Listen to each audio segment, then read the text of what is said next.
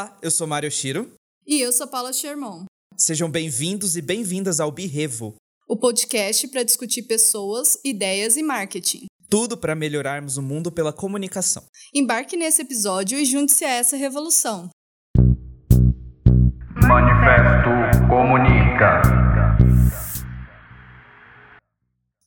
Assistentes pessoais inteligentes, smart houses, carros autônomos, trens sem maquinistas, robôs praticamente humanos. O futuro está mais perto do que imaginamos. A inteligência artificial vai dominar o mundo nas próximas décadas e a partir desse ano veremos a tecnologia crescer cada vez mais. As máquinas dominarão mesmo o planeta ou isso será sempre pura ficção? Nosso convidado virtual de hoje, que vai colaborar bastante com essa discussão desse episódio, é alguém especialista quando o assunto é inteligência artificial. Gabriel Cação, se apresenta aí pra gente. Oi, gente, eu sou o Gabriel. Eu sou formado em ciência da computação, estudante de PhD em computação também, e faço parte de uma empresa que faz pesquisa em IA atualmente, que é a AICO. E eu gosto muito dessa área, trabalho com ela diariamente, pesquiso diariamente coisas e inovação em inteligência artificial, porque eu acho que o futuro está totalmente ligado a isso, a era que a gente está vivendo está totalmente relacionada à inteligência artificial. E só para gente dar início a essa discussão, para quem ainda não sabe direito o que, que significa inteligência artificial, é, explica para gente, Gabriel, da onde veio isso, como começou essa história toda e o que, que é inteligência artificial, afinal de contas? É, eu acho que muita gente, quando ouve esse termo, já fica meio assustado e pensa direto ali, ah, é Matrix, fim do mundo, o robô vai dominar tudo, e é isso. E não é bem assim. A inteligência artificial, na verdade, ela já está presente na sociedade há muito tempo. E acho que desde 1957 foi a primeira vez que se falou em inteligência artificial.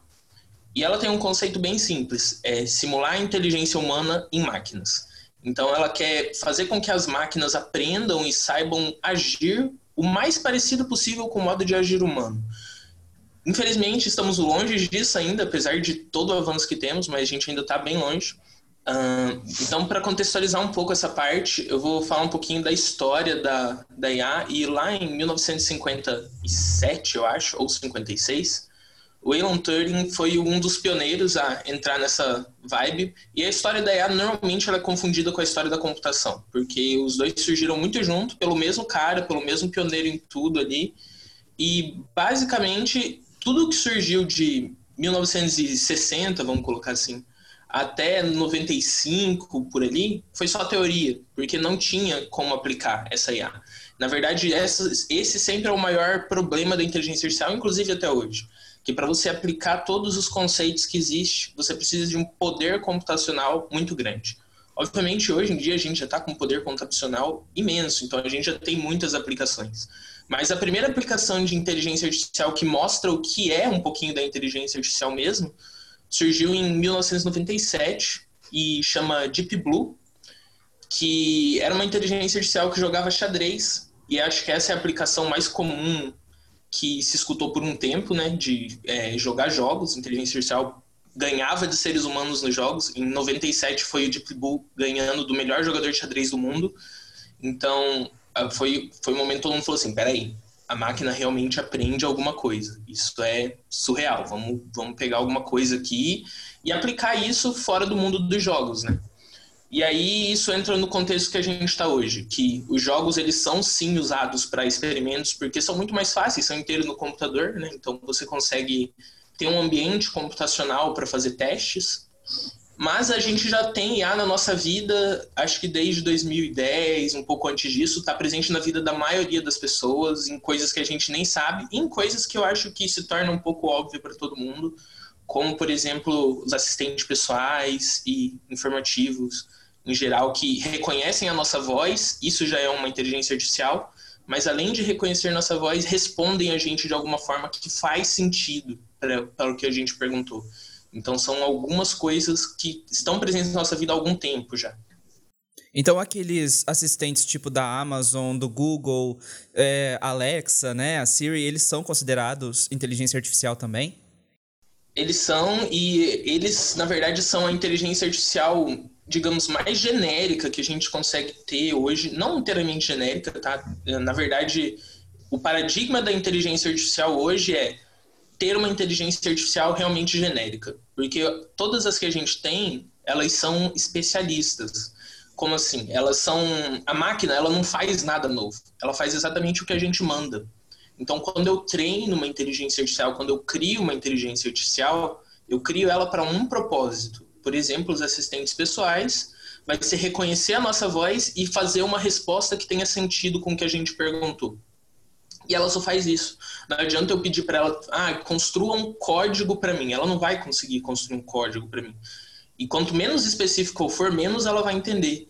Diferente de um humano que, se eu pegar ele hoje e falar, olha, você conhece uh, Star Wars? Ele vai me responder, conheço, e vai já começar a dar exemplos. Aí, ah, não, ela seria de 0 1. Ela falaria, sim, conheço, não, não conheço. Porque eu só perguntei isso. Então, o raciocínio de uma inteligência artificial é nem comparado ao do humano ainda, está muito lá atrás, principalmente por não ser genérico, por ser especialista.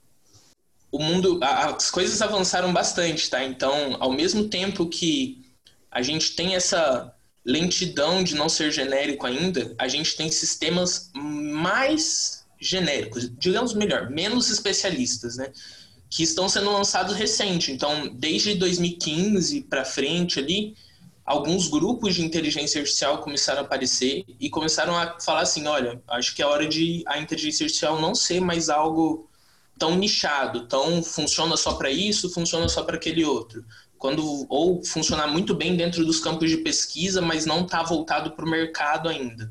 Tanto é que hoje a gente começa a ver é, empresas buscando soluções de inteligência artificial mesmo para alavancar resultados de venda, de marketing, é, de buscas em servidores. Inclusive, tem uma inteligência artificial que todo mundo usa todos os dias, provavelmente, que eu falei de motor de busca, eu lembrei que é o Google.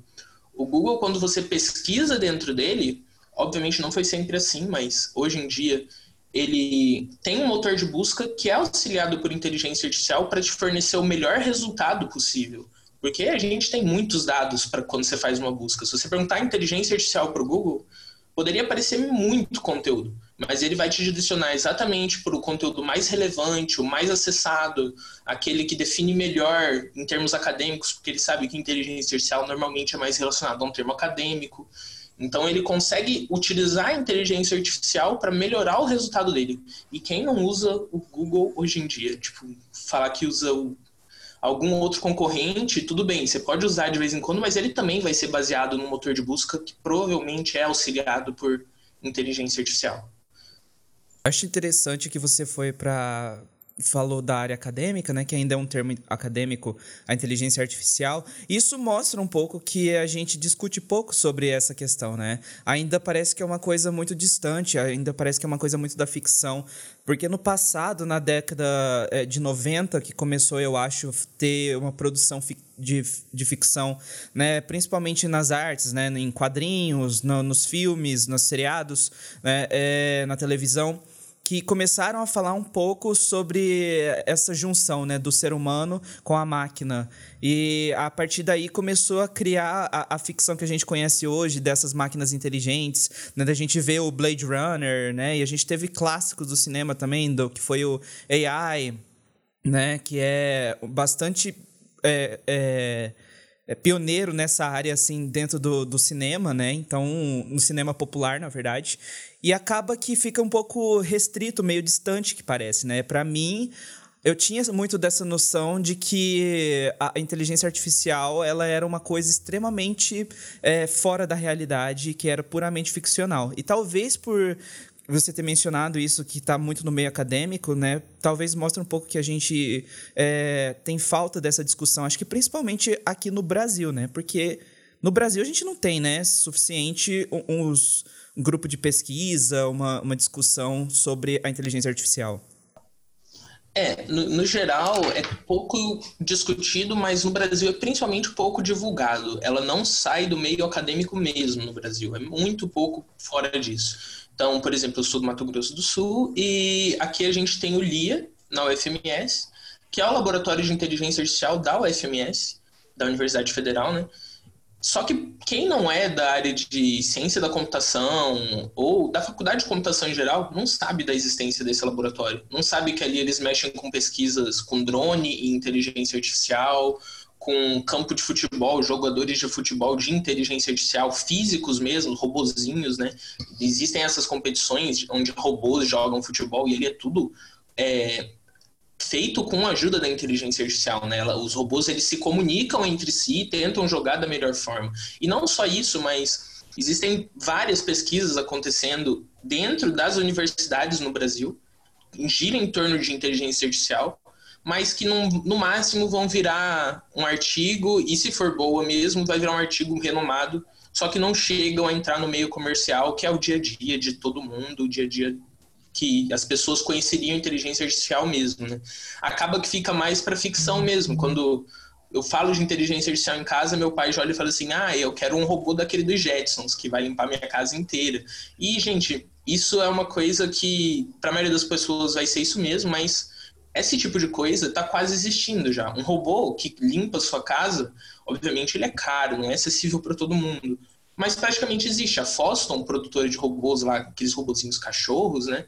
Ela faz muitos robôs, na verdade, e naqueles robôs está cheio de inteligência artificial, onde eles enxergam o que a gente vê mesmo, eles conseguem identificar objetos e conseguem puxar caminhões. Um robôzinho quatro patas, do tamanho de um cachorro mesmo, puxa um caminhão inteiro. É uma coisa muito forte.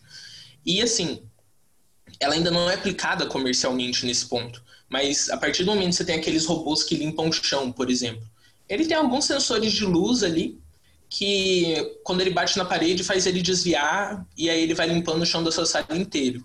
Mas já existem pesquisas que colocam inteligência artificial para ele mapear a sua casa, saber aonde ele já passou e saber onde ele não passou, identificar uma sujeira caso ele tenha deixado para trás usando computa é, visão computacional.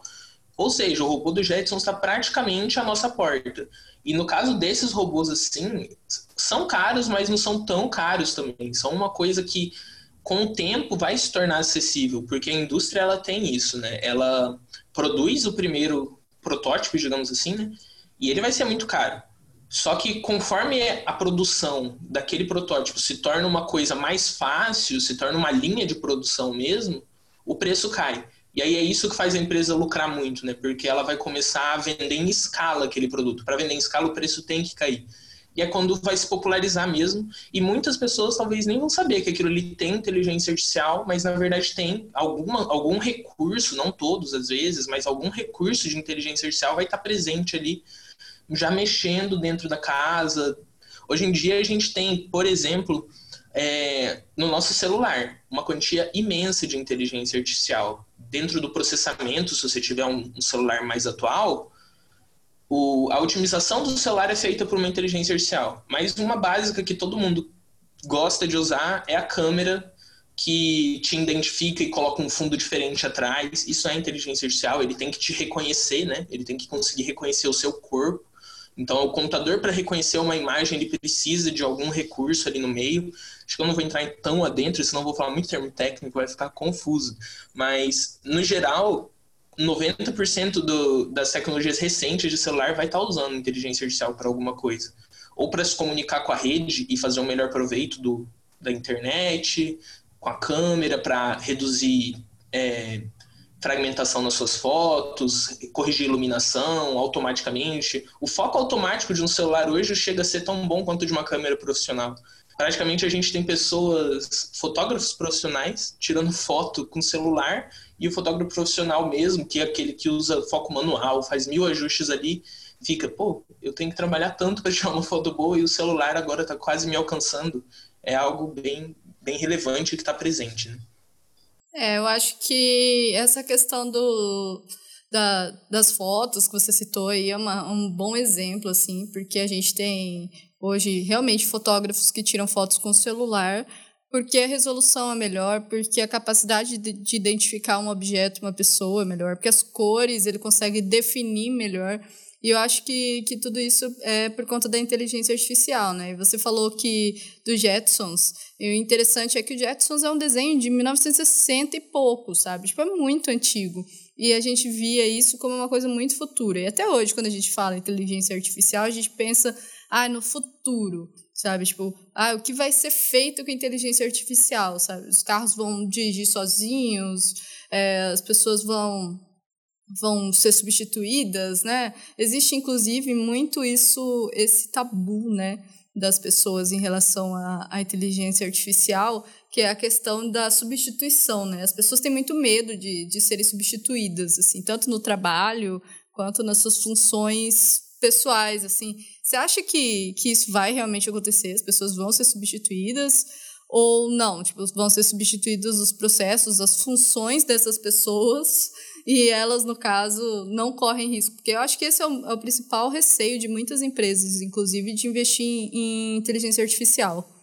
Na verdade, esse é o principal tabu. Acho que é o, existem acho que uns três ou quatro tabus em volta da IA, e esse é o principal deles, porque é realmente o medo de a sociedade poder ser realmente inteira produzida através de uma inteligência artificial, né? E eu acho que isso não vai acontecer, os maiores indicadores realmente mostram que isso não vai acontecer, porque a IA hoje e todos os indicativos de pesquisa dela mostram isso também, que no futuro ela ainda vai ser assim. Ela vai substituir processos, como você falou. Então a gente não precisa mais do motorista. Só que a gente sempre vai precisar de alguém para ensinar a IA o que ela tem que fazer. Ela imagina uma criança e ela precisa aprender. Basicamente, o que a inteligência artificial tenta simular é como a criança aprende. Por exemplo, Tipo, ah, vamos mostrar vários vídeos para ela de como se dirige um carro e ela vai dirigir. E aí a gente faz isso com a inteligência artificial, mostra vários sistemas de trânsito, mostra várias coisas e ela dirige, por exemplo. Só que a, a grande sacada aí no meio é precisa de alguém para treinar ela. Mas o que acontece com aquela pessoa que era o motorista? Porque daí a gente troca os papéis, né? A pessoa que ensina não é o motorista, então é uma outra pessoa. E aí essa, esse motorista que estaria perdendo o emprego dele. Na prática, eu acho que sim, pessoas vão perder empregos, mas essa mudança não é do dia para a noite. Então a sociedade ela vai conseguir se moldar de forma que essas pessoas que perderiam os seus postos vão conseguir encontrar outros postos, às vezes até com a ajuda da IA. É, hum, simplificando um pouco, usando um exemplo fora do contexto de inteligência artificial, a gente pode falar um pouco da revolução industrial, né? Antigamente, todo mundo falava de ah, as máquinas vão substituir o homem no sentido de trabalhos braçais e outras coisas. E de fato isso aconteceu. A gente não precisa mais sair carregando empilhando madeira que corta de uma floresta. Vem uma pessoa só num caminhão e faz todo esse processo. Consegue usar um maquinário para puxar a madeira, colocar em cima do outro caminhão e transportar. Antigamente, muito tempo atrás, a gente tinha que fazer isso manualmente, com auxílio de alguma engine que era tipo umas 10 trabalhadores utilizando ali em cima. O que aconteceu com esses 10 trabalhadores? Eles se adaptaram, eles estão em outro lugar hoje fazendo outras coisas.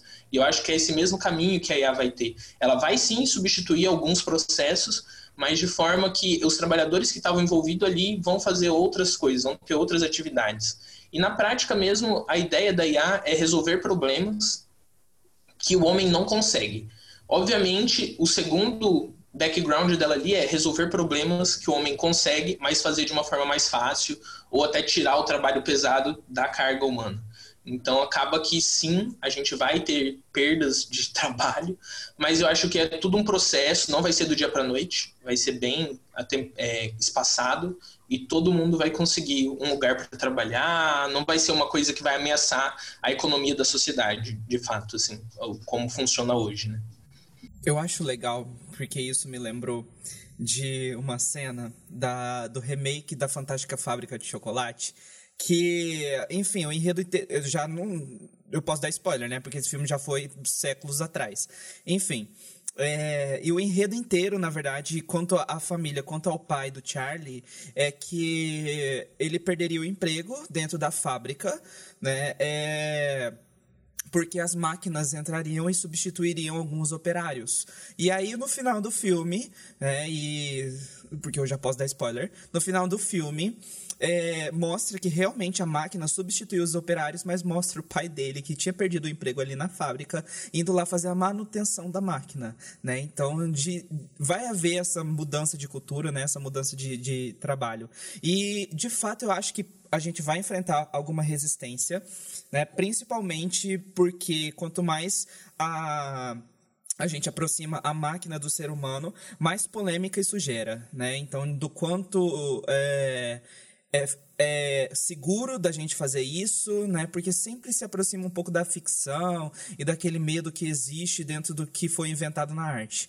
É, e quando o, o, Elon Musk ele propôs um primeiro modelo de carro autônomo, né? Ainda que outras empresas também já estivessem testando esse modelo de carro, é, houve muita polêmica na época, né? Por conta da segurança e tudo mais. E acabou que, na época de testagem, né? Eu acho que o Uber também estava fazendo testes com carros autônomos. É, teve alguns acidentes, né? E alguns deles causaram morte de pessoas. E aí só levantou mais polêmica, né? De que a IA para um carro autônomo, por exemplo, dentro do sistema de transporte seria possível, mas talvez não fosse. É seguro o suficiente para ser utilizada no momento, né? Então as pessoas ficaram assim com certo receio. Apesar de que é assim uma coisa extremamente prática, né? Você entrar no carro e aí o carro te leva para onde você precisa ir. Você pode ir sentado sem se preocupar com nada e sem ter que pensar em nada e o carro vai reconhecer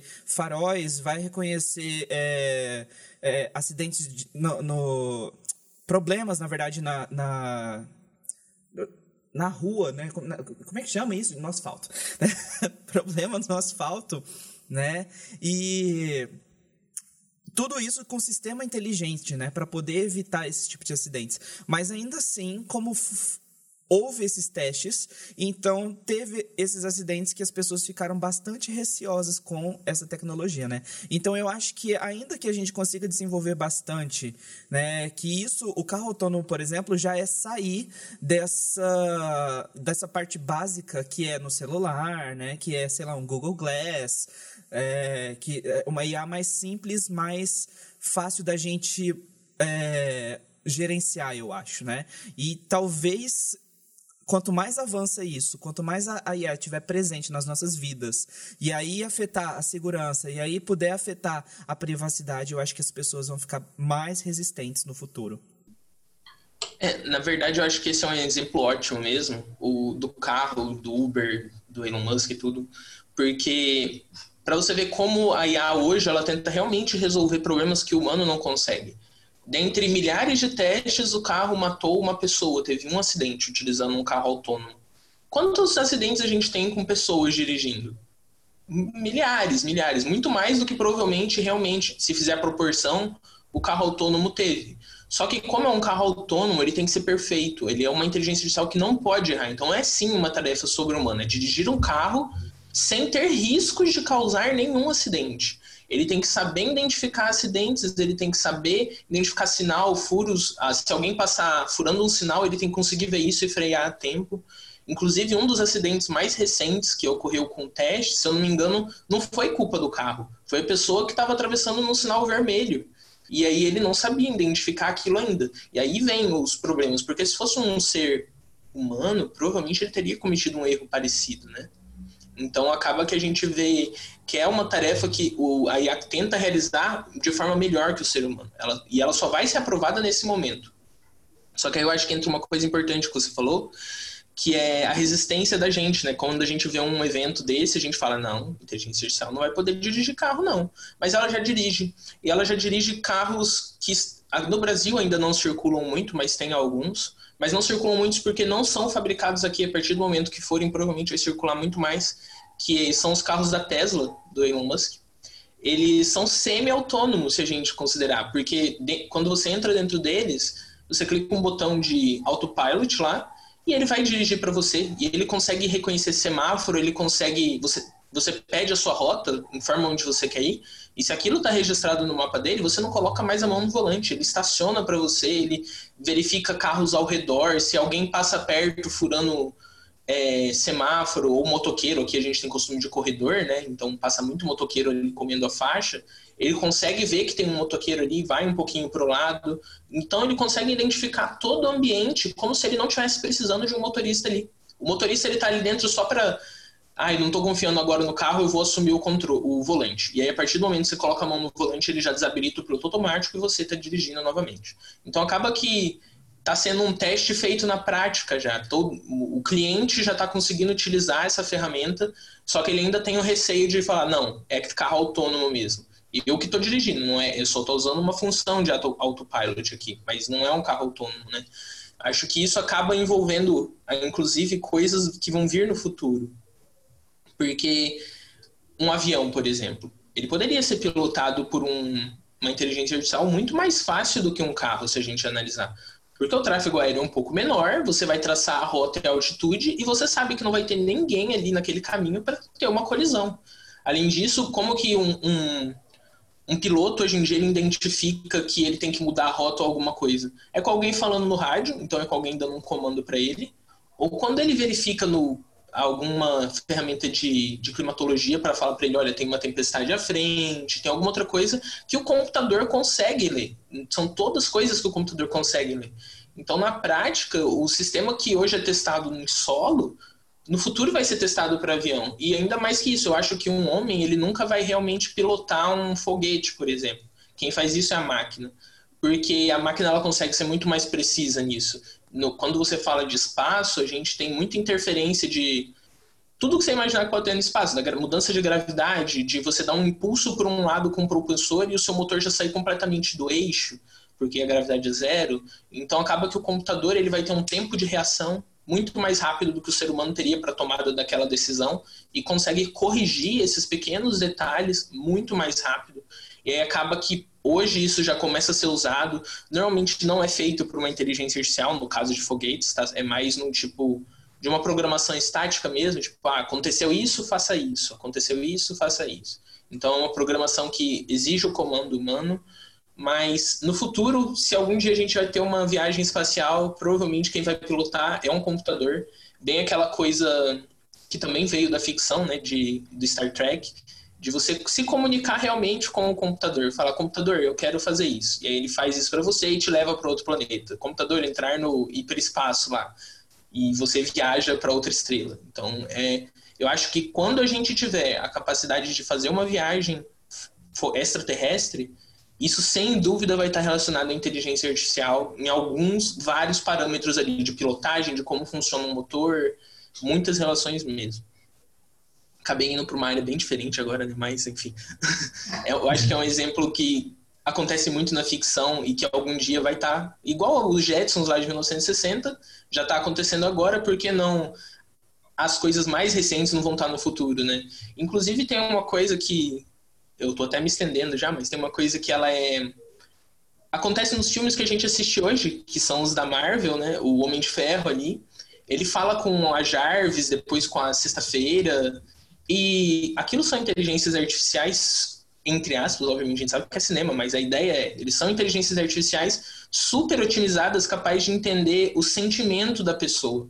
E essa é, isso já existe, né? A assistente pessoal que a gente tem hoje, ela consegue entender o que a gente quer, principalmente, mas a única falha dela é, ela não entende as nossas emoções.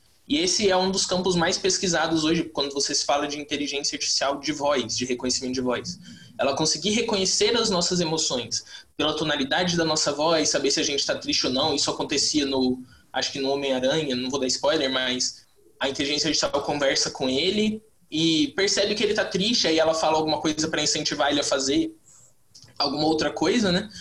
Só que às vezes ela erra, então naquele caso mesmo ela errou e fez uma piada dele. Ele ficou tipo, ah, como assim você tá me zoando? E é mais ou menos isso que a gente quer alcançar quando se fala de assistente de voz. É uma inteligência artificial tão boa que ela consegue realmente te compreender, que é coisa de filme e que eu acho que está no futuro muito próximo. A gente vai ver isso aí nas nossas vidas realmente antes de, sei lá, 2030, quem sabe. Eu acho que está bem próximo. Eu acho muito legal quando a gente cita cinema, porque quando a gente, enquanto a gente vai conversando, vem um monte de cena na minha cabeça. Me veio, claro, O Homem de Ferro, né, mas também me veio o Interstellar, que é um filme sensacional. É um dos filmes mais legais que eu já vi, eu acho. É, porque eu gosto muito de viagem espacial e que envolve tempo, é, dimensão tudo mais. E naquele filme eles têm, né, eles fazem uma viagem fora do planeta Terra, né, e eles vão para um outro, uma outra parte da galáxia e eles acabam pousando em planetas, né, e, e o mais legal é que eles vão junto com o robô. Né? E o, o, legal do robô é que ele tem até mesmo, assim, um, um, humor ajustável, né? E aí eles ajustavam, assim, ah, 70%, 75% de humor, e aí o robô fazia piadas de acordo com aquele nível, né? Então, e fora que o robô pilotava absolutamente tudo da nave, né? Então eu acho super legal quando a gente é, fala de inteligência artificial, a gente tem essas referências dentro da ficção, essa referência dentro da arte, né? Que houve muito desse, desse trabalho. É, é, e assim, eu citei Interstellar, mas tem vários outros. A gente citou esses da Marvel, a gente tem também o, o Blade Runner, né? Que fala sobre a questão também. E mostra essa tecnologia de, de possibilidades, né, o futuro. E eu acho que assim, na verdade, o robô, por exemplo, do Interstellar, ele é absolutamente um objeto, né? Ele não é nem se parece com um humano, na verdade. Ele é simplesmente três peças unidas, assim, que são flexíveis e acaba se movendo por aí. E eu acho isso sensacional. E ele é extremamente inteligente, né? Essa é inteligência artificial. Diferente, às vezes, de uma, uma ideia que a gente tem da inteligência artificial ser uma pessoa e em carne e osso e a gente não saber distinguir se essa pessoa ela é realmente uma pessoa ou se ela é um robô. Né? E aí vem o, o teste de Alan Turing, né? Mas isso é super Black Mirror, né? Totalmente, porque tem até um episódio, né, que, de Black Mirror, que a mulher, ela perde o marido e aí ela entra em contato com um serviço na internet e eles fornecem uma cópia exata do marido dela, que é um, um, um boneco, assim, de algum material, mas é, parece muito com o ser humano, com, com o marido dela, né? Porque, obviamente, é um ser humano que está fazendo aquele ator, né? Enfim. É, e aí ele faz o download de todo o reconhecimento de voz do, do marido dela e ele faz toda a imitação de tudo, né? E ele acaba virando o marido dela, como era antes, antes dele morrer, né? E aí que, enfim, não sei se faz tanto tempo já, não vou dar esse spoiler, né? Mas aí a partir daí começam a desenrolar alguns problemas. Eu acho que quando a gente cita ficção, a gente consegue ter uma visão mais clara de como seria, né? E dos problemas que poderíamos ter. Sim, isso é muito legal também para a gente comparar o estado que a gente está agora em relação ao desenvolvimento da IA e quais os medos que a gente tem. Por exemplo, por que, que o robô no Interestelar ele não era humanoide, né? Porque o homem tem medo realmente de robôs dominarem o mundo e colocar um robô humanoide ali poderia causar aflição para algumas pessoas. Então é muito melhor você colocar uma coisa um pouco disforme que não vai agradar todos os públicos. Ninguém vai ficar tipo, ah, não, é um humano. Não, não é. E principalmente para diferenciar dentro do cinema mesmo. Porque se você coloca um humanoide, provavelmente seria uma pessoa fazendo e não computação gráfica. Uma pessoa com uma roupa verde especial captada para você substituir com computação gráfica depois. Ali provavelmente não teve, na verdade eu não sei como foi a produção do filme, mas provavelmente aquele robô ele só existe na versão de computador, não tinha uma pessoa ali por trás simulando ser ela, como a gente vê, por exemplo, em filmes de super-heróis, que às vezes vaza alguma imagem do, do cenário de gravação e aí tem uma pessoa toda de verde lá simulando que é um vilão gigantesco, né? Então acaba que a computação gráfica ela modifica essas coisas para tornar muito mais amigável mesmo, né? Uh, mas tem uma coisa que é bem legal mesmo que você falou, que é essa do Black Mirror, que é simular uma, uma inteligência artificial pegou como a outra pessoa vivia e se tornou ela. E isso é tão é legal, é Black Mirror, é tipo uma coisa que entra na nossa cabeça e fica, gente, isso não pode acontecer. Mas é uma coisa que está muito perto de acontecer e que a gente toma, quem, quem trabalha com inteligência artificial, toma os cuidados para que isso não aconteça. Então, existem diretrizes, existem regras e cuidados que os cientistas tomam para gerar uma inteligência artificial sempre que, que é criada, de forma que ela sempre respeite um limite, sempre saiba que vou falar num, num, termo meio mais ok, mas saiba que o ser humano ele é o, o pai dela e ele tem que obedecer ela. Ele, a gente é o limite, ele não pode querer matar a gente como seria em filmes apocalípticos aí com inteligência artificial. E aí quando eu falo que isso já está acontecendo, é porque hoje, esse ano, a gente teve anúncio de uma inteligência artificial da OpenAI, que é um grupo muito recente de pesquisa, né? do financiado pelo Elon Musk, se eu não me engano ele até é co-founder lá de 2015 da empresa. E eles anunciaram uma inteligência artificial que processa bilhões de dados, muitos dados, e ela, ela só trabalha com texto, então ainda é um sistema específico, mas ao mesmo tempo ele é um dos mais genéricos que existe, porque você pergunta qualquer coisa relacionada a qualquer conteúdo que possa existir em texto e ele te responde. E um dos cuidados que eles tomaram, o, essa inteligência artificial chama GPT, a versão atual dela é a 3, né? Mas lá na 2, um dos cuidados que eles já tomaram no desenvolvimento dela é porque eles perceberam que ela tinha a capacidade de sobrescrever textos ou até criar histórias baseadas no que ela leu, de forma tão igual ao ser humano que seria um plágio do, do ator que ela copiou. Então, ela poderia pegar uma reportagem de alguém e fazer a versão dela e você falaria que aquilo ali é verdade. E aí, um dos medos, por exemplo, foi se a gente solta uma inteligência dessa, ela poderia ser usada para criar fake news, que é uma coisa que está muito em alta.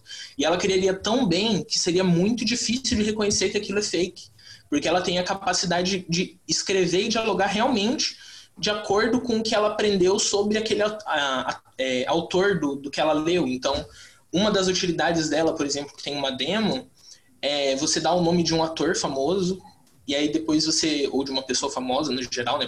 Falo famosos porque normalmente é o que a gente tem mais conteúdo. E aí você pede para ela alguma coisa, para ela responder você alguma coisa usando a voz e como aquele ator responderia. Então ela vai responder com o sotaque do ator, você vai falar assim, gente, é, é, o meu ator favorito falando comigo, mas não é inteligência artificial, porque ela consegue replicar muito bem isso. E agora na versão GPT-3, que é a mais atual, isso está muito melhor, só que eles ainda sempre tomam cuidado para que ela realmente faça o que a gente quer. Ela não é autônoma. Então ela faz o que a gente pede. Se você pedir, ela vai fazer. Então existem os cuidados para que ela não se espalhe e domine tudo aí dentro dos sistemas computacionais, mas ela está muito avançada já. Algumas coisas que foram retratadas no, na série Black Mirror, por exemplo, com certeza já existem. E eu acho que outras coisas vão existir, só que sempre a, a série Black Mirror, inclusive, ela é uma série muito boa para a gente analisar qual os problemas da inteligência artificial quando aplicada naquela situação e evitar eles, porque ela já deu problemática para a gente, então a gente vai falar, olha, então eu vou criar, mas eu vou pensar nessa problemática e vou fazer uma solução aqui, uma solução para que não aconteça o que acontece no episódio do filme, da série no caso, né? Então acaba que o, o, ecossistema que a gente vive, ele já tenta predizer, ah, não, se você tiver uma inteligência artificial assim, ela vai fazer isso, vai dar ruim. Então faz um pouco diferente. E aí o cientista vai lá e já pensa nisso e consegue moldar diferente e fazer com que a comunicação com a sociedade seja muito melhor, só que isso acaba tornando um pouco mais lento. Por isso que talvez a inteligência artificial não esteja presente na vida de todo mundo. Na verdade está, mas não explicitamente, né? Acho que a gente vai ter avanços muito significantes nessa década que vai entrar agora. E vai tornar vai ser algo assim a gente viveu já a era da, da informática que foi lá 2000 até 2000 alguma coisa e agora a gente vive a era dos dados né? Porque a quantia de dados gerados pelo ser humano é muito grande. E eu tenho certeza que vai chegar muito recente a era da inteligência artificial onde tudo que a gente faz é powered by alguma inteligência artificial da vida aí. Tem muitas. Uh, uma muito famosa, que eu acho muito legal de citar, até é a indicação de filme do final, chama AlphaGo. Ela é um filme, tem um filme que você pode assistir no Google, só procurar AlphaGo da DeepMind. E Go é um jogo chinês milenar aí, deve ter uns 3, 4 mil anos, que tem alguma semelhança com a ideia dos jogos de dama, alguma coisa assim. É um jogo de tabuleiro, né? Só que ele tem muito mais variáveis e exige muito mais poder computacional. Sempre foi um desafio para os cientistas conseguirem fazer alguma coisa com relacionado a isso que vencesse o ser humano e sempre foi muito difícil, muito, muito difícil mesmo. E é tão recente, eu acho que é de 2017 ou talvez 16, não me lembro exatamente, mas é bem recente, tá? O filme que muito recente a DeepMind, que é a empresa, de, o grupo de pesquisa ali por volta da Google, né? Eles fizeram um algoritmo que foi capaz de vencer o ser humano nesse jogo. E aí, quando eles venceram, eles falaram: não, agora a gente realmente está num patamar muito elevado. E isso entra um pouco até no, como a inteligência artificial aprende, porque as superações que o filme mostra são do tipo, a gente ensinava o, o algoritmo a jogar como antes, mostrava vários exemplos de jogos para ele, e aí basicamente para cada situação que você estava no jogo, ele sabia uma jogada a fazer ali. Só que nesse caso da DeepMind, de repente o jogo fez uma jogada que nunca foi vista por ninguém, que nunca foi esperada por ninguém. Ele fez, ele criou realmente uma estratégia totalmente nova dele ali no meio. E aí quando ele criou essa jogada, todo mundo falou: "Não, peraí. O computador tá pensando, porque a gente não, não falou isso para ele, a gente não deu explicitamente isso para ele. Não existia nenhum exemplo assim como que ele fez essa jogada? Ele realmente criou.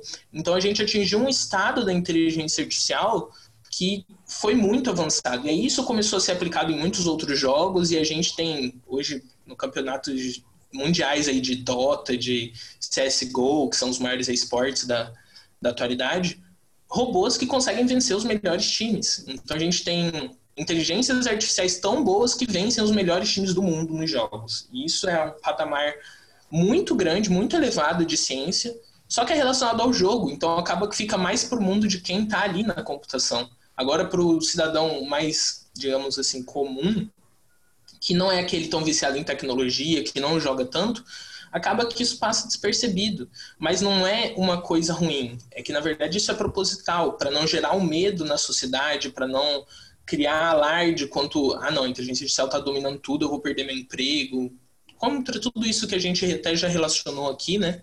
Mas de fato, o, a IA hoje ela já está muito avançada. A gente vai começar a ter ela em muitos sistemas daqui para frente. Já tem vários que a gente nem percebe.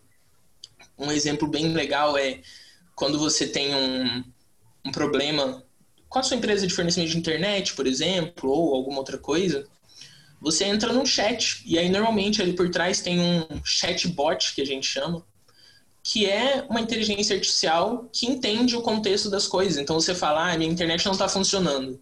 Aí ele pega e fala, beleza, internet, ele falou que tem um problema, então eu vou redirecionar ele para onde? Para o suporte. E aí você já vai cair para um, um outro chatbot às vezes, ou para realmente falar com uma pessoa que vai resolver o seu problema. Já pulou uma etapa, já descartou um atendente ali, já facilitou o processo, né? E todo mundo faz isso. Quem nunca ligou para operadora de internet para reclamar que ela estava ruim? Acho que todo brasileiro já fez isso alguma vez na vida, porque né, a gente tem uma infraestrutura complicada.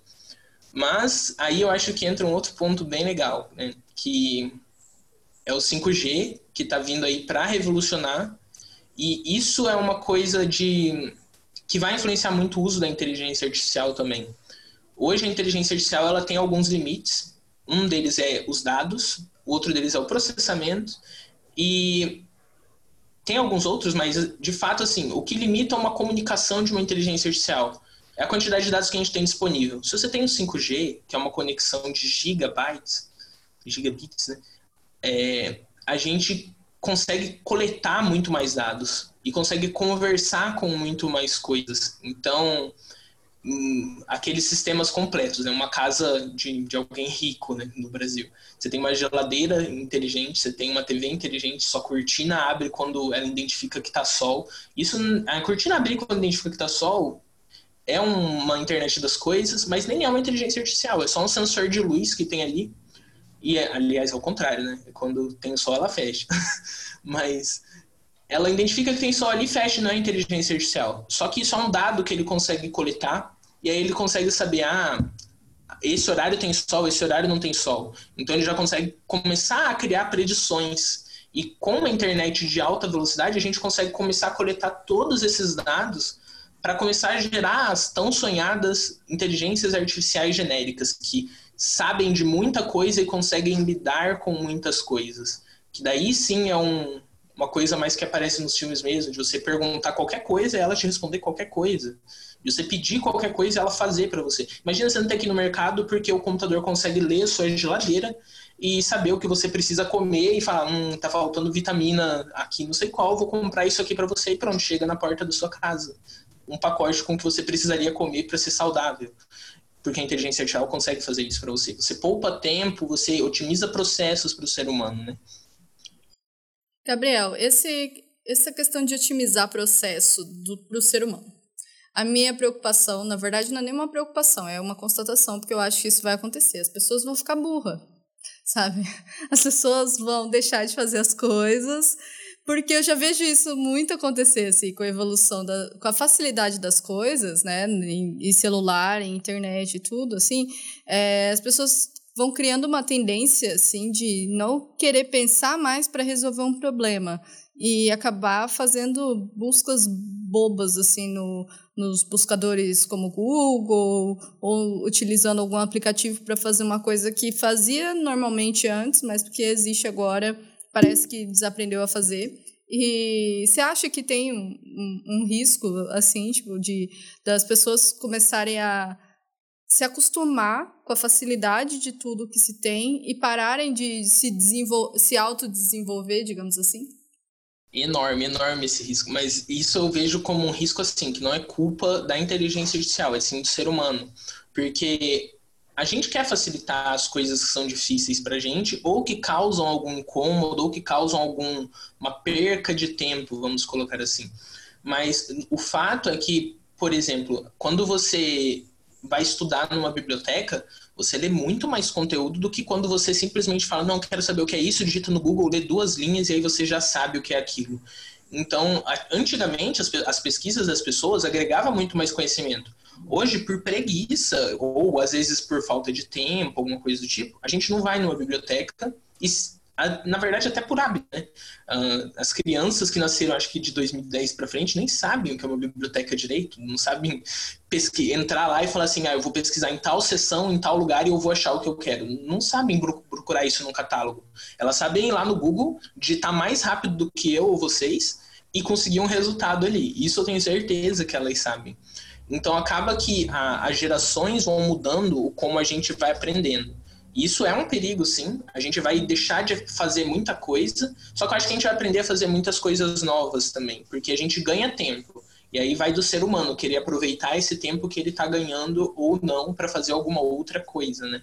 Um exemplo muito bom disso é a situação que a gente vive agora de pandemia, onde está todo mundo em casa e, por exemplo, as lojas se reinventaram vendendo tudo que tem de opção em supermercado, agora você encontra para comprar online. Então isso foi um jeito da loja se reinventar e que para muitas, muitas pessoas vai ser assim pro resto da vida, porque elas se sentiram muito mais cômodas comprando online e recebendo em casa, não tendo que ir fazer mercado. Então isso já mudou o jeito das pessoas fazerem antigamente. Ah, é por preguiça, não, por total assim, é um serviço que existe porque eu não vou usar. E acaba que isso deixa mais tempo livre para ela, mas o que ela faz com esse tempo livre, né? Provavelmente ela não faz nada. então, acaba que a gente se torna mais desleixado, mais preguiçoso em alguns pontos. A gente tem que saber como utilizar esse tempo que a gente ganha, essa praticidade que a gente ganha, para melhorar ainda mais o tipo de pessoa que a gente pode ser, né? O que, que a gente faz com o nosso tempo livre mesmo.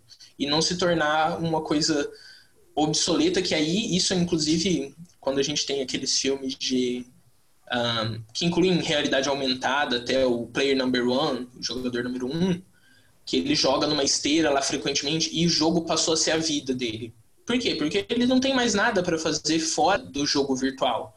Ele não precisa trabalhar porque o governo dá um subsidiário e porque todas as tarefas que poderiam ser desempenhadas por ele são feitas por robôs. Então, o que, que ele faz com a vida dele? Ele joga no mundo virtual fazendo coisas que o homem sempre quis fazer, como voar sem apoio de nenhuma máquina, como soltar poder pela mão, né? Então acaba que ele cria um outro estilo de vida e ali no caso do filme ele mostra a problemática de ser um jogo que daí metade da sociedade é completamente pobre e metade da sociedade é rica. Acho que esse jogo é um pouco antigo, vou dar alguns spoilers, sim. Então se você não assistiu o filme, tá ouvido agora, vai ser só um minutinho. Mas aí o que é legal é que no final do filme, o ganhador lá da empresa, ele muda isso. Ele fala, gente, chega, tipo, não dá mais pra a gente viver o tempo todo no jogo. Então, a partir de agora, o jogo não funciona mais de terça a quinta, o servidor vai ser desligado para que você tenha uma vida fora do jogo, obrigando as pessoas a retomar atividades que elas nunca mais tinham feito por causa da comodidade. Então, acaba, eu acho, sendo bem direto assim na resposta, é, eu acho sim, a inteligência artificial vai possibilitar que as pessoas sejam muito mais preguiçosas e não aproveitem o tempo delas e desaprendam a fazer coisas que elas sabiam fazer, mas eu acho que isso é uma escolha do ser humano, ele tem que saber aproveitar o tempo livre que ele ganha com a otimização que a IA pode trazer pra gente. O que me lembra o Wally, também. Toda hora vem algum filme na cabeça de alguma, alguma coisa relacionada a IA. Né? É, se mencionou agora o, o Jogador Número 1, um, né? Que é um filme sensacional. Mas o Wally também, é, acho que as pessoas vão querer matar a gente, né? Que, com spoiler. Mas o Wally já faz muito tempo, gente. Se você não assistiu até agora, então problema não é você não ter assistido. É, mas mostra as pessoas, assim, até mesmo com problemas de peso, né, com problemas de obesidade, porque elas não sabem mais andar, porque elas só ficam sentadas assim, se comunicando por telas e com as máquinas fazendo eh, absolutamente tudo para elas, né? Fora que, além de tudo, no final, é, é, na verdade, dentro do enredo do filme, né, nem no final, né, as máquinas elas têm um poder muito importante ali dentro do, do filme. E o que é super interessante quando a gente pensa nessa questão de comodidade versus uma preguiça que pode surgir, né? É, enfim, você mencionou bastante essa utilização da IA em vários pontos, né, é, dentro do comércio, dentro do cotidiano no geral, na indústria, na produção, enfim. É, você acha que é possível também aplicar a inteligência artificial dentro da saúde e dentro da educação, por exemplo? Ah, com certeza. Na, na saúde é um campo que a gente já começa a ver aplicações, tá?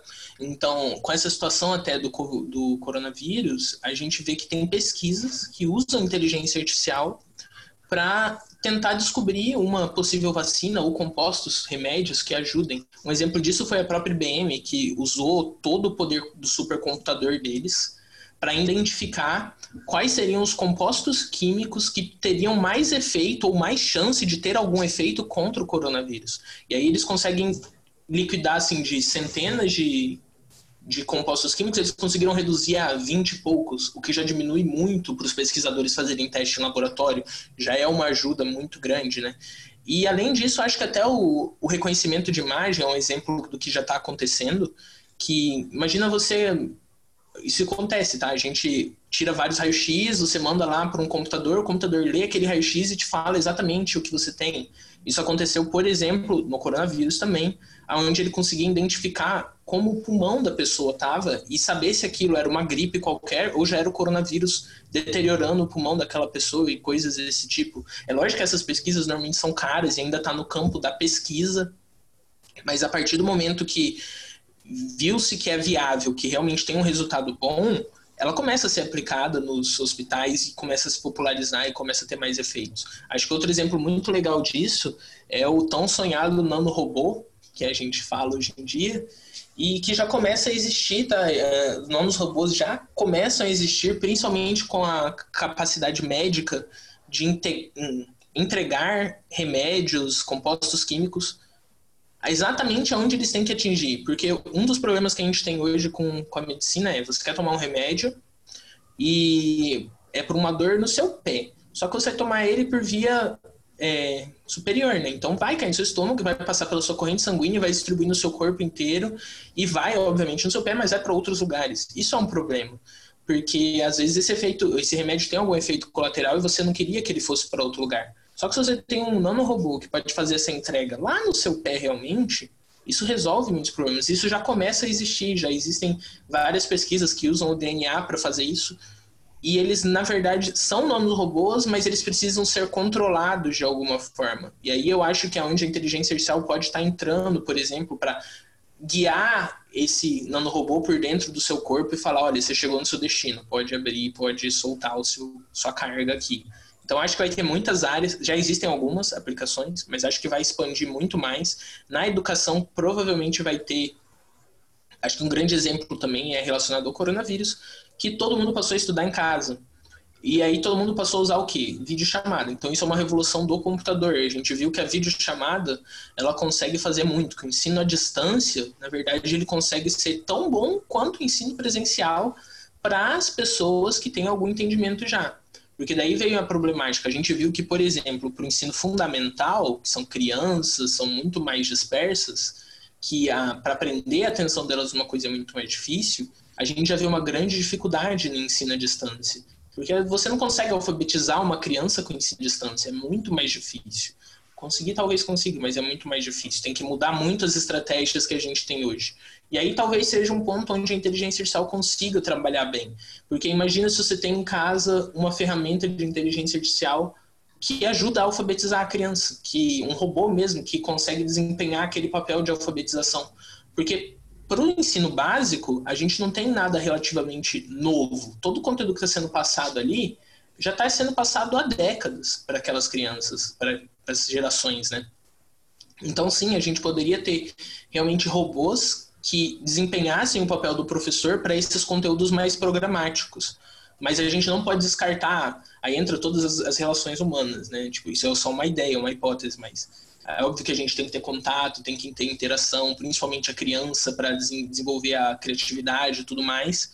Mas eu acho que é um, existirão soluções baseadas até nesses tempos que a gente vive, que vão buscar soluções para eventualmente todo mundo sabe que a gente vai passar por outra pandemia e aí talvez seja muito interessante a gente já ter soluções na educação e na saúde para prever isso tudo, para conseguir reduzir os impactos disso dentro da sociedade. Né? Então acho que com certeza, talvez não tão, tão já, porque aí agora no, no estado atual dela eu acho que ela foca em alavancar resultados de mercado e pesquisa, mas em breve ela vai estar muito mais presente na educação, na saúde, do que só em mercado e só em pesquisas, só no, no papel. Né? Não onde as pessoas mais comuns, as crianças mesmo, não veem. No fim das contas, a IA vai incidir em todas as partes da sociedade.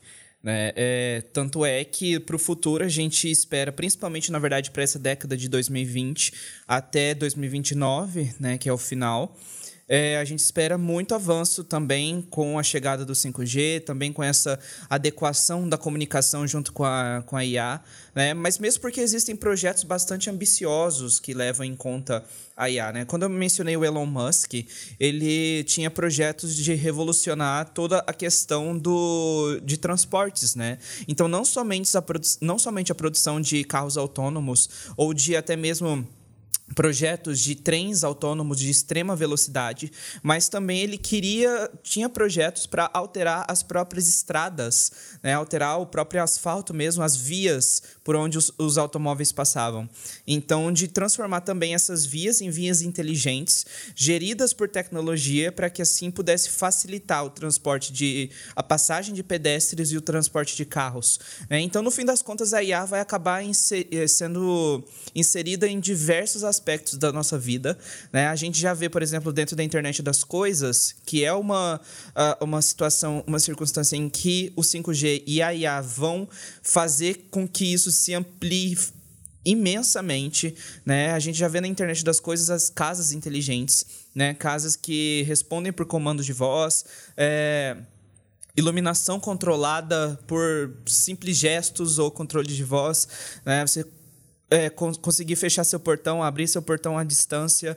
Então tem muito disso, né, é, que já está sendo acoplado aos poucos, né? Até mesmo se a gente vê, né, que é um dos meus sonhos ter um robô aspirador, né, que anda pela casa, que tem um sensor assim para não bater nos, nos lugares que saber onde está sujo, onde não está sujo, que vai aspirar. Tem uma empresa brasileira que faz isso, na verdade, produz esses robôs aspiradores e robôs que passam panos, né? Passam pano pela casa e fazem uma limpeza que talvez não se compare é, com a perfeição de uma limpeza que poderia ser da limpeza humana mesmo, né? Que a gente faz na nossa própria casa, mas que é um, um fato bastante considerável, significativo dentro da inteligência artificial, né?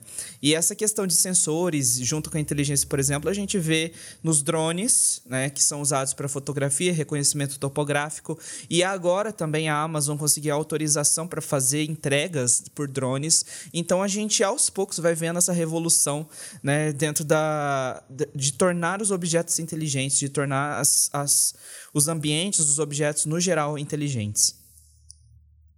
Talvez não seja explícito que a inteligência artificial esteja em tudo, mas provavelmente ela vai estar. Às vezes você não vai saber, mas ela vai estar ali. Então, até esse exemplo do drone da Amazon é muito bom, porque eles não vão falar qual a tecnologia que está envolvida ali, tudo, mas com certeza para traçar uma, melhor rota, para o drone conseguir enxergar se tem um pássaro no caminho dele, dar uma freadinha brusca ali, vai ter alguma coisinha de inteligência artificial envolvida. Uh, até, às vezes a gente fala de inteligência artificial como se ela fosse revolucionar tudo. Às vezes ela não revoluciona tudo, mas ela vai fazer parte de alguma etapa. Então, eu quero ter uma rua inteligente, associado a um monte de sensor que vai ter nessa rua para enxergar, para fazer coisas. Vai ter uma inteligência artificial que às vezes desempenha uma função simples, nem é tão complicada, mas ela vai estar tá ali e ela vai ajudar de alguma forma. Isso é um mercado muito grande. Eu acho até que para quem estuda inteligência artificial, essas pessoas vão começar a ter cada vez mais demanda e demanda de trabalho, principalmente porque hoje não é tão fácil você fazer uma inteligência artificial, mesmo que seja especialista, ela ainda não é tão fácil, principalmente para o mercado produtivo, né? Quando você quer vender ela para muitas pessoas usarem. Você pode ver que quem faz isso normalmente são as maiores empresas do mundo. Quem consegue ter uma assistente de voz boa são é a Google, a Microsoft, a Samsung, são a Amazon, né? São as empresas que têm data centers poderosos para processarem todos esses dados, porque exige um processamento alto ainda. Mas com o tempo, os computadores vão ser muito mais fortes. Então você vai conseguir fazer as coisas acontecerem sem precisar de uma nuvem. Ou até mundo, porque a conexão do 5G vai estar muito melhor.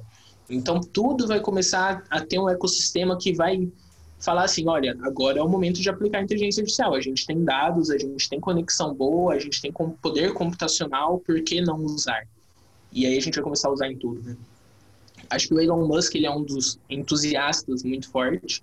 É, ele não é um pesquisador, para muita gente acha que ah, ele pesquisa. Não, ele anuncia as novidades que os pesquisadores que ele financia dá. Mas isso não é ruim, tá? Porque ter alguém investindo na inteligência artificial é muito bom. Uma pessoa que tem capacidade de investir muito, né?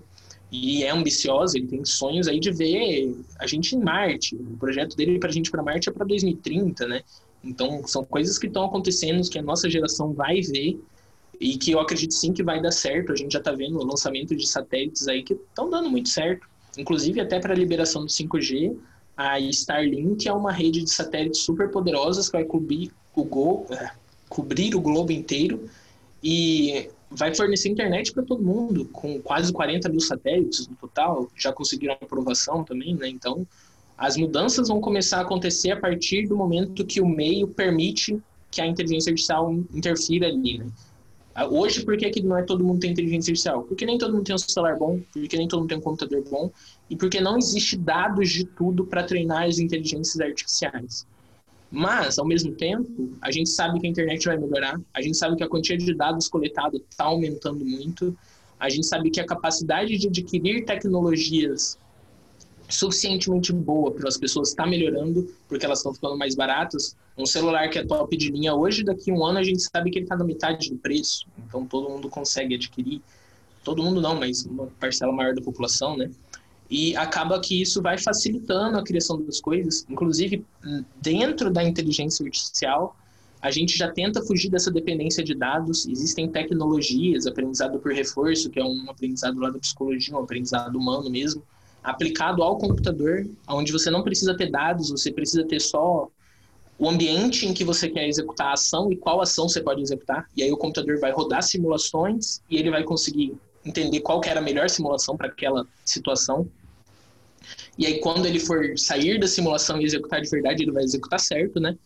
Então, a, o, o, ecossistema que a gente está vivendo colabora muito para que a inteligência artificial dispare e desenvolva super bem e consiga suprir as necessidades que o homem não consegue fazer, mas também melhorar o que ele consegue fazer. E otimizar milhares de processos, salvar tempo para todo mundo. Obviamente vai ter efeitos colaterais, mas eu acho que a sociedade se adapta.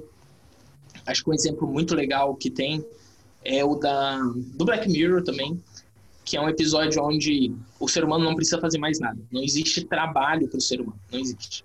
Então a única coisa que o ser humano faz é entretenimento, ele desenvolve conteúdo de entretenimento, e quem não desenvolve conteúdo de entretenimento no geral, assiste entretenimento. Só que, obviamente, no Black Mirror eles fazem um, uma analogia mostrando o lado ruim de tudo isso, né? Mas vamos pensar nas soluções, não nas soluções disso, nem na problemática, vamos ver o quão interessante seria só.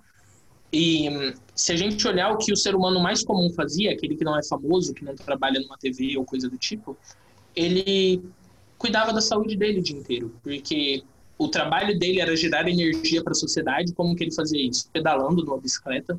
E aí ele gera energia, porque tem tantos robôs que precisa de energia sustentável, isso é importante também, né? E a outra coisa que ele fazia com o dinheiro que ele ganhava era consumir conteúdo e comer. Então, basicamente, ele vivia de uma forma plena, consumindo conteúdo, viajando, colocando numa situação boa, tá? Uh, não é o caso do episódio, mas imagina você não ter que fazer nada a não ser cuidar de si mesmo, porque se você pedala, você está cuidando da sua saúde, está fazendo exercício, comer coisas boas, consumir conteúdo, viajar, curtir a vida e ter uma, um padrão de vida, uma qualidade que seria acessível para todo mundo, porque a inteligência artificial consegue otimizar até, por exemplo, a geração de comida, e aí tem comida para todo mundo e a gente não precisa mais vender comida a um preço exorbitante. Ela consegue estar presente nesses meios também, ela consegue estar presente na agropecuária, ela consegue melhorar os processos que o ser humano faz de uma forma geral. A ideia dela lá no começo, na primeira vez surgiu, obviamente que era tudo teoria, era o que? Fazer um computador ser um ser humano, pensar como um ser humano. Nunca substituir um, mas melhorar os processos e ajudar o ser humano onde ele precisar. E é isso que ela vai fazer. Ela vai conseguir melhorar os nossos processos em geral, as nossas atividades. Acho que tudo que vai vir é para melhor. Sempre existe todo o cuidado dos cientistas, né? Para não desenvolver algo que todo mundo tem medo, que é o que acontece nos filmes. Mas eu acho que os filmes vêm até para alertar a gente como ter cuidado no desenvolvimento dessas coisas e aí o cientista toma os cuidados necessários, a sociedade vai se adaptando com o tempo, vai entendendo que aquilo é bom, e com o tempo vai usando e vai tornando mais popular e vai agregando para todo mundo. Depois de todo esse papo, então, vamos lá pro Another Book in the Wall. Another book in the wall. Pro nosso Another Book in the Wall dessa semana, Gabriel, o que, que você indica pra gente? Ah, eu vou indicar o filme que eu falei antes lá, do AlphaGo. Ele tem disponível no Google, dá para todo mundo assistir. Ele dá uma visão bem legal de como a inteligência artificial é inserida no meio, como as pessoas reagem com ela. E, inclusive, ele é mais um estilo de documentário mesmo. Então, ele mostra realmente as reações que aconteceram naquele momento, de quando aquela inteligência artificial atingiu o ápice dela, né? E, hoje em dia, as reações são maiores ainda, porque daí para frente só melhora. E uma série também eu vou indicar que chama Travelers. Ela trabalha com viagem no tempo, tem na Netflix, mas com certeza tem em outros canais aí também. E ela usa inteligência artificial do jeito que qualquer pessoa falaria assim, gente, isso aqui é é apavorante, mas ao mesmo tempo é uma coisa que seria super relevante também. Ela coloca no no patamar mais evoluído que a inteligência artificial talvez pudesse atingir. Obviamente, é ficção, tem viagem no tempo, mas é muito interessante. E acho que esses dois tá suficiente. Poderia indicar vários Star Wars e todas as outras ficções aqui, que inclusive tem livros, né? E os livros, eles também retratam bem como a inteligência artificial funcionaria, mas é sempre subjetivo, normalmente não falam dela explicitamente, então acho que esses dois são casos melhores aí, mais práticos. Eu tenho para indicar dois filmes. É, um filme está na Netflix, eu acho que é original Netflix, inclusive, ele chama Extinção. É, trabalha um pouco a questão dessa. De, de, do mundo no futuro e é uma ficção, não é documentário nem nada, é um roteiro fictício com narração e, e diálogos e é super interessante, vale a pena conferir.